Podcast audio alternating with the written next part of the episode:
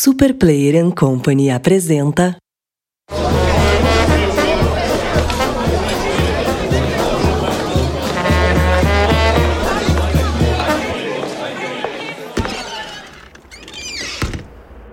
Introvertendo, um podcast onde autistas conversam.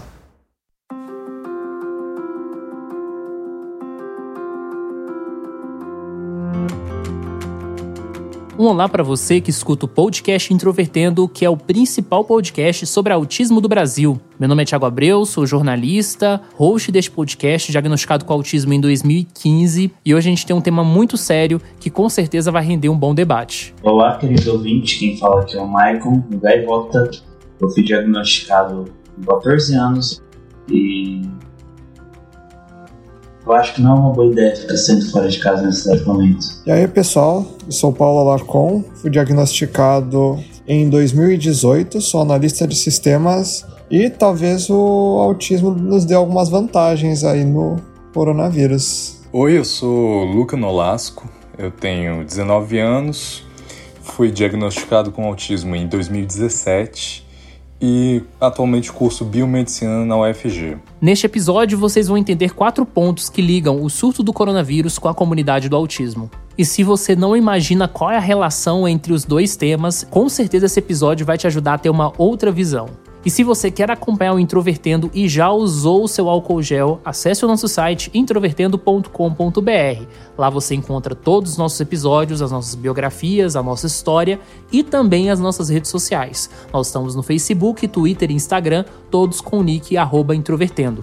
Se você quiser fazer mais do que apenas ouvir os nossos episódios e quer enviar sua história ou um feedback sobre os nossos episódios, escreva para ouvinte@introvertendo.com.br. A sua mensagem será lida aqui no podcast na nossa sessão de leitura de e-mails. Nós sabemos que não é um período para as pessoas saírem e frequentarem eventos, mas se você quiser convidar o Introvertendo para alguma palestra ou para cobertura de algum evento futuramente, você pode escrever para a gente para contato@introvertendo.com.br. Por esse e-mail você pode fazer fazer qualquer convite pra gente e também propor alguma parceria. Vale lembrar que o Introvertendo é um podcast feito por 10 autistas e que conta com a assinatura da Super Player and Company.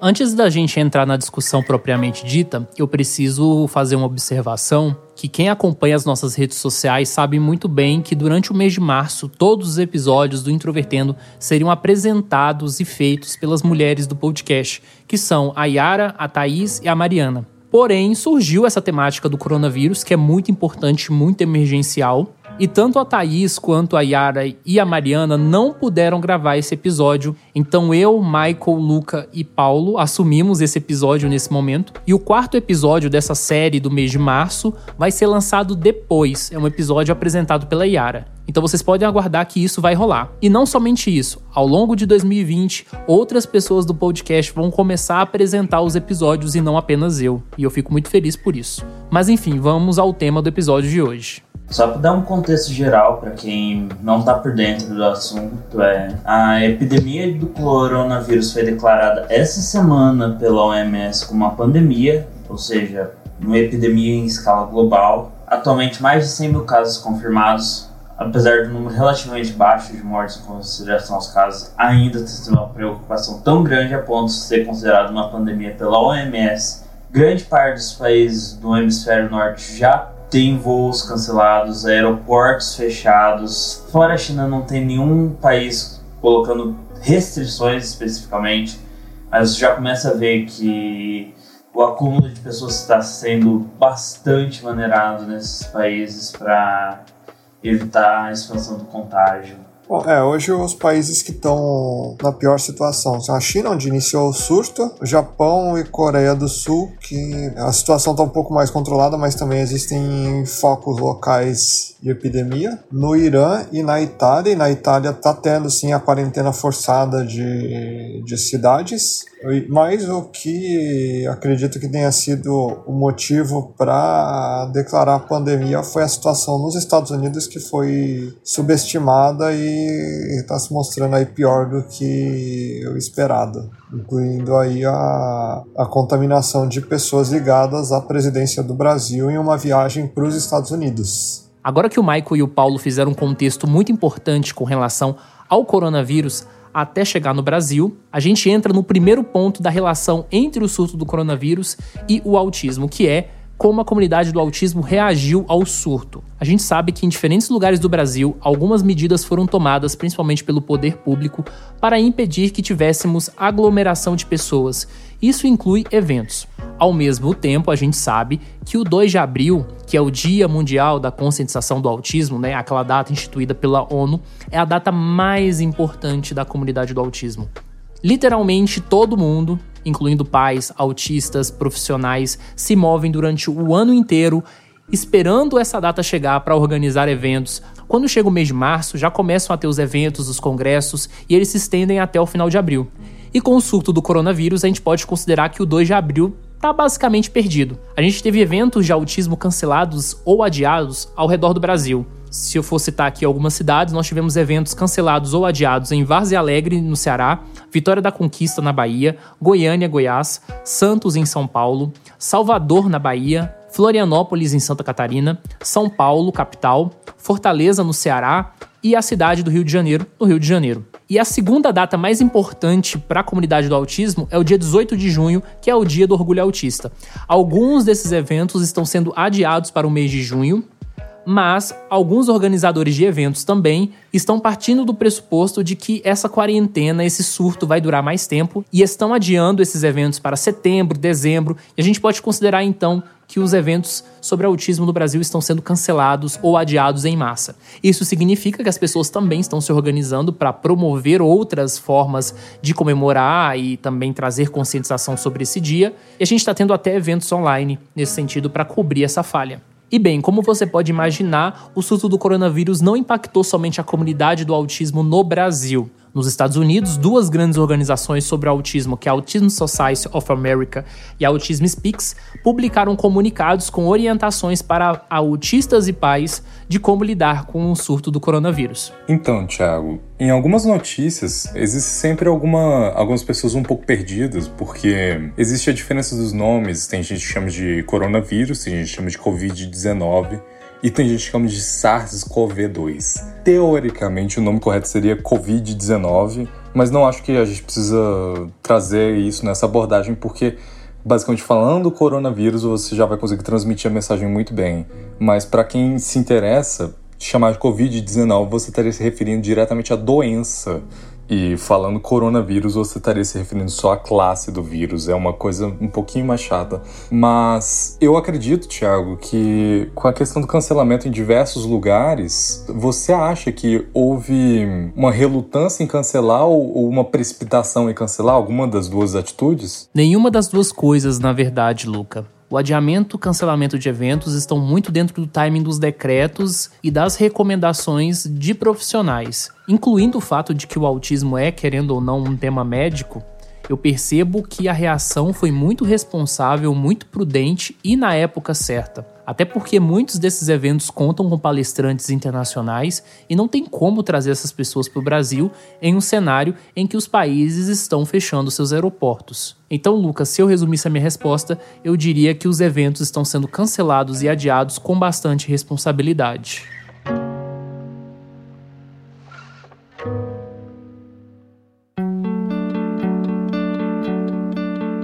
Após a gente entender o impacto do surto do coronavírus dentro da comunidade do autismo, a gente chega no segundo ponto que aproxima o vírus dessa condição, que é exatamente as discussões sobre o BPC. Para quem não sabe, o BPC é o benefício de prestação continuada. É direcionado para pessoas com deficiência e para alguns idosos que tenham também mobilidade reduzida ou alguma outra deficiência, que possuem baixa renda. Nas regras anteriores, para ter direito ao BPC, você tinha que ter um quarto do salário mínimo, o que equivale a menos de 300 reais, que já é um valor irrisório. Qual é a relação desse tema com o autismo? É que grande parte do ativismo em torno do BPC é construído por famílias de mães e pais de autistas. Isso porque a gente sabe que o autismo é uma condição que demanda muitos cuidados e muito apoio para certas famílias, principalmente em termos de renda. Em 2019, muitos pais fizeram uma pressão para que esse auxílio do BPC fosse estendido a famílias que tivessem meio salário mínimo de renda, o que ainda é muito baixo, porque aí é cerca de 500 reais. Isso passou pelo Congresso, passou pelo Senado, chegou até o presidente da República, Jair Bolsonaro, que vetou. Após o veto, houve uma série de manifestações e de pressões desses pais, né, desses familiares, para que o veto fosse derrubado pelo Congresso, o que ocorreu mesmo a contragosto do presidente da Câmara, Rodrigo Maia. Só que ao mesmo tempo em que esse veto derrubado, você tem a questão do coronavírus e o governo, principalmente sob a figura do ministro da Economia Paulo Guedes, reclama que esse valor gera uma despesa de 20 bilhões aos cofres públicos e, portanto, acaba dificultando o acesso a recursos para poder conter o coronavírus. Então, de uma forma muito curiosa, autismo e coronavírus se fundem nessa discussão. Isso fez inclusive que o Rodrigo Maia, que muitas vezes tem criticado o governo, se alinhasse à posição governista de considerar a extensão desse auxílio como algo absurdo. Por isso, o governo federal recorreu ao TCU, Tribunal de Contas da União, para que essa ampliação fosse barrada até que despesas fossem cortadas ou a receita fosse aumentada. Isso fez com que um dos ícones do bolsonarismo dentro da Câmara, a deputada Carla Zambelli,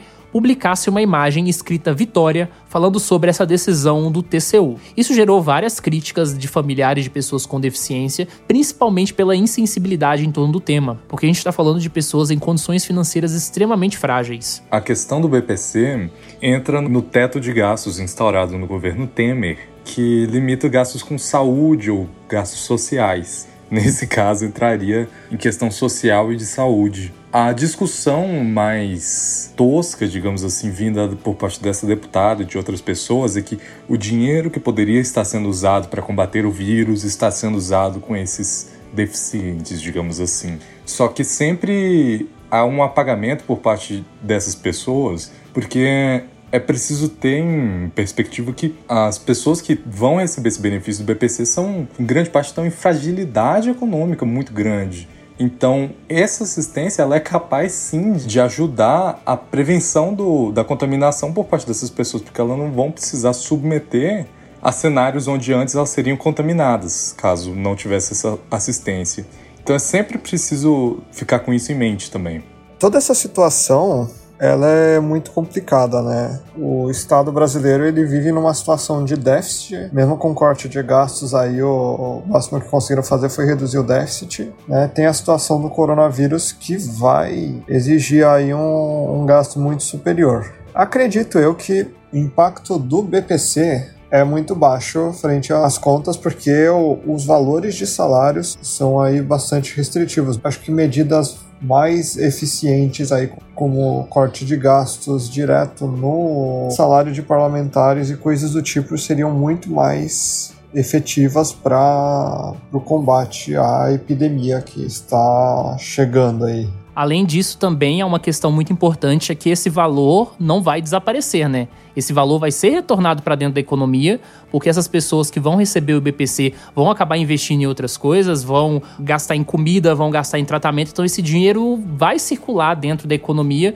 Então, definitivamente, esse argumento, principalmente por parte da base governista, realmente não faz muito sentido.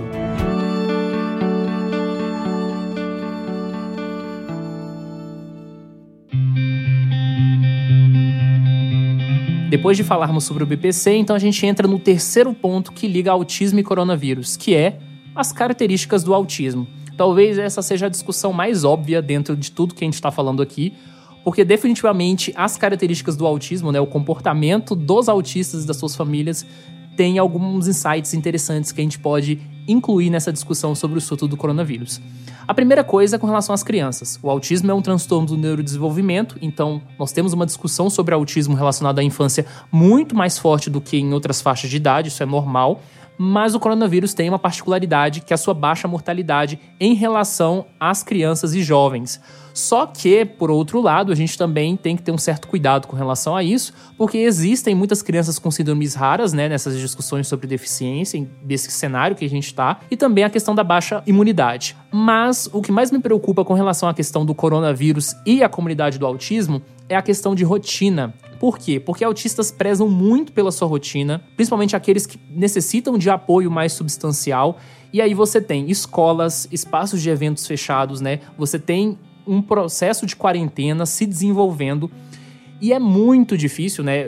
Imagino eu, quem esteja ouvindo o podcast tenha um filho autista, e esse filho está adaptado ao contexto de segunda a sexta ir para a escola, lidar com essa criança dentro de casa, querendo ir para a escola e não podendo ir, por exemplo. Então é algo bastante complicado. Sim, talvez esse seja o ponto aí mais tenso da questão das, das crianças com TEA, porque mesmo se eles mantiverem a, de alguma forma a sua rotina, podem virar potenciais espalhadores da doença, mesmo que não apresentem sintomas, né? Já que a doença também ela é assintomática, ela pode se apresentar assintomática principalmente em pessoas mais jovens. E outra característica do autismo muito mencionada, e às vezes até com uma certa piada dentro da comunidade, é que autistas têm dificuldade de interação social, alguns são bastante isolados, e que essa necessidade de ficar em casa em quarentena não seria tão desconfortável para autistas quanto seria para pessoas comuns.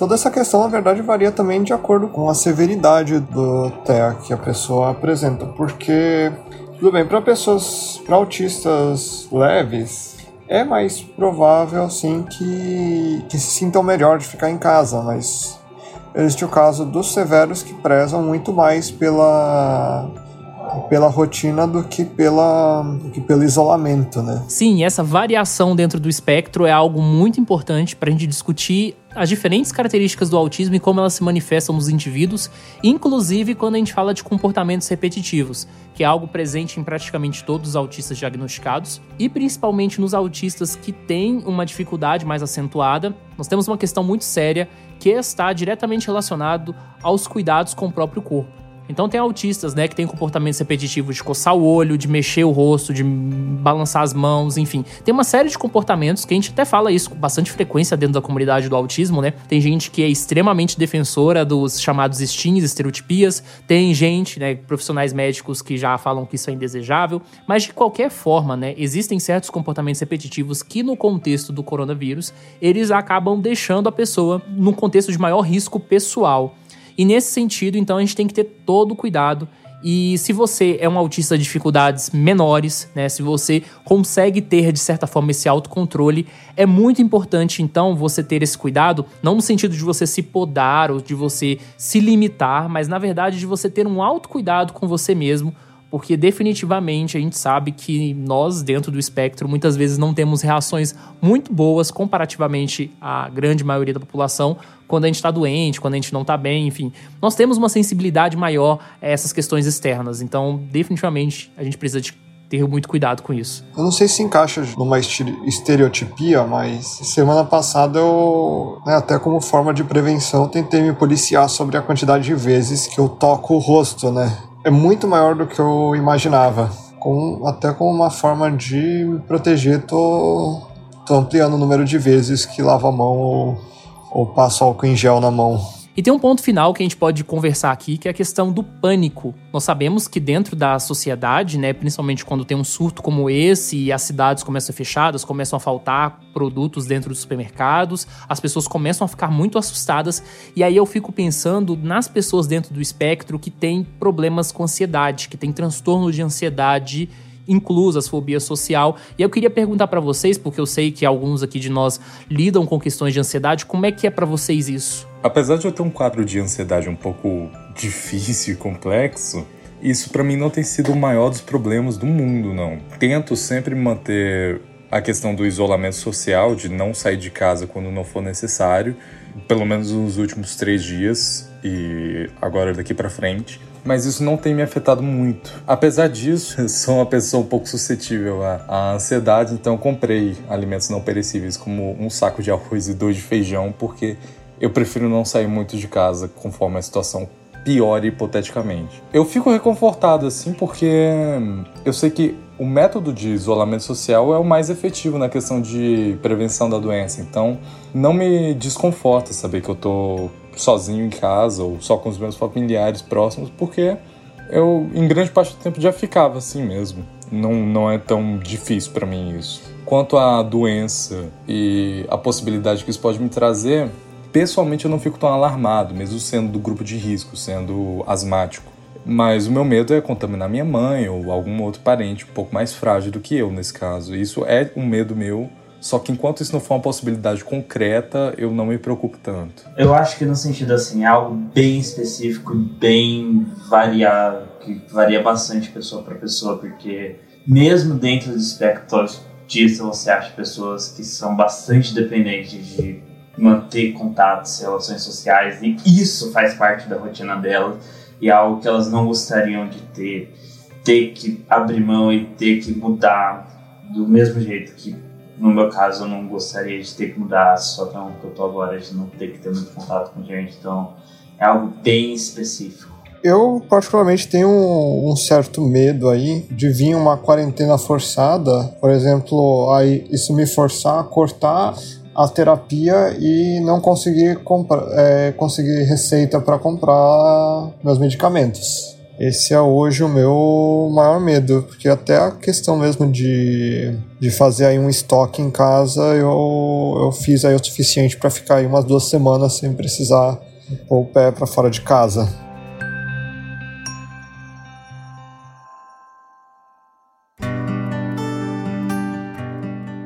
E o nosso quarto e último ponto que liga coronavírus e autismo é a picaretagem a serviço do lucro.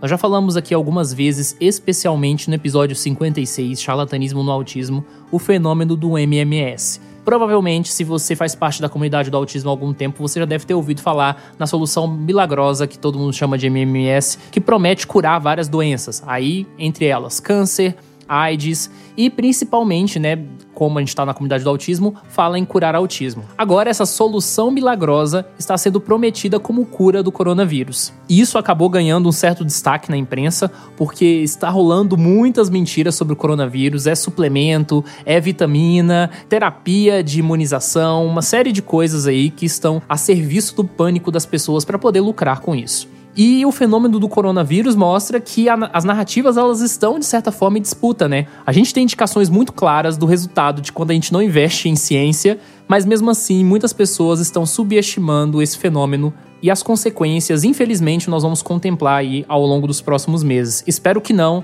mas tudo indica que sim. Não só a questão do MMS, que tem sido muito abordada por charlatões ultimamente, como terapias usando vitaminas, principalmente a vitamina C, para aumentar sua imunidade, você ficar imune aos vírus.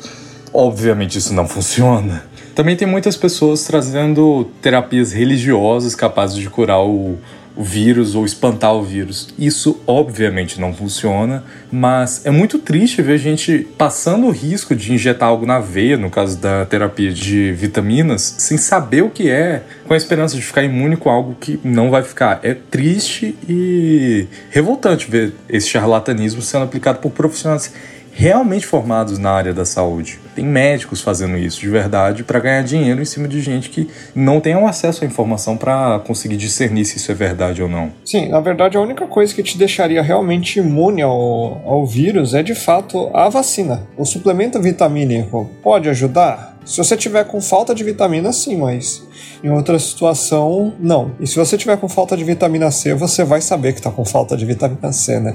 Ó, eu gostaria de fazer algumas indicações aí para quem quiser se inteirar mais do assunto do coronavírus, que a, a principal é, é seguir o canal e as redes sociais do Atila, do Nerdologia. Ele é especialista né, nessa parte de virologia e ele tem acompanhado aí de perto, sempre soltando atualizações sobre a situação e, e dando diversas dicas. Vale a pena também é assistir todas as participações dele em canais, podcasts, particular das participações dele, eu recomendo o episódio 179 do Dragões de Garagem, que ele fala bastante do, do coronavírus, mas não só disso, como de outras pandemias anteriores que aconteceram.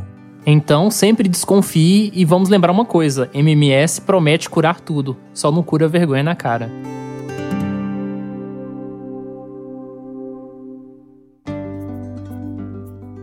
Olá pessoal, mais uma vez estou aqui no bloco de leituras de e-mails e eu fico muito feliz que a gente recebeu muitas mensagens essa semana, não só no nosso e-mail, mas também lá no nosso site introvertendo.com.br, na seção de comentários dos episódios e também mensagens diretas lá no Instagram. Então você acompanha a gente nas redes sociais e pode mandar seu recado por onde você quiser. Mas aqui eu vou ler alguns e-mails. A Carol Cardoso comentou o episódio 79, Namoro entre Autistas, que nós lançamos em 2019. Olá, meu nome é Carol e estou me atualizando quanto aos episódios atrasados do podcast.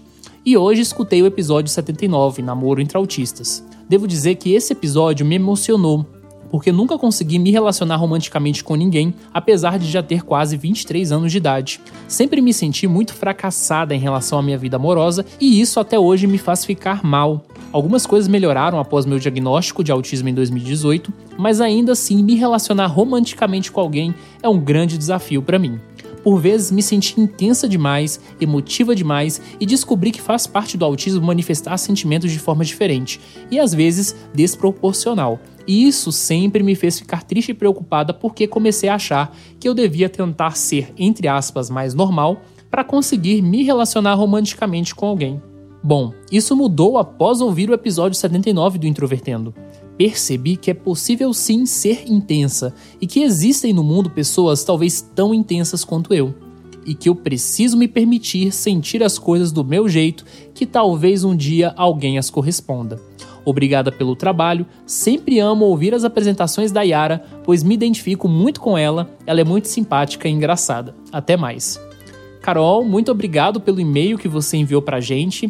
É muito legal que as pessoas gostam muito da história de amor da Yara, né, e com o noivo dela. Eles se conheceram online, enfim, né, quem quiser saber a história, ouve lá o episódio 79. E eu fico muito feliz que esse episódio te inspirou. Definitivamente, dificuldades em relacionamentos é um dos principais temas quando se trata de autistas adultos. Nós vamos falar sobre isso em muitas outras ocasiões, inclusive mês de junho tá vindo aí e a gente vai falar sobre isso mais algumas vezes. E o segundo e-mail que nós recebemos essa semana é do Leonardo. Leonardo disse o seguinte: Sinto que preciso de ajuda para viver melhor. Eu não sei o que tenho. Tenho similaridades com Asperger, mas diferente em alguns outros aspectos, sei que preciso de ajuda profissional, mas queria um profissional experiente. Eu sei o quanto sou confuso e não quero caminhar de diagnóstico a diagnóstico. Talvez já tenham falado sobre, mas queria saber se em Goiânia há um lugar que oferece consulta ou acompanhamento gratuitos para quem sofre de algum transtorno.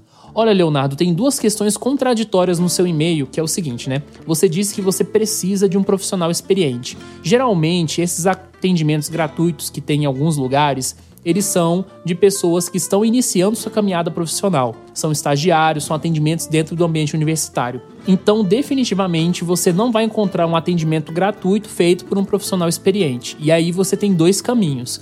Ou você vai atrás dos atendimentos populares, ou você vai procurar um profissional experiente que vai cobrar valor, principalmente na rede privada.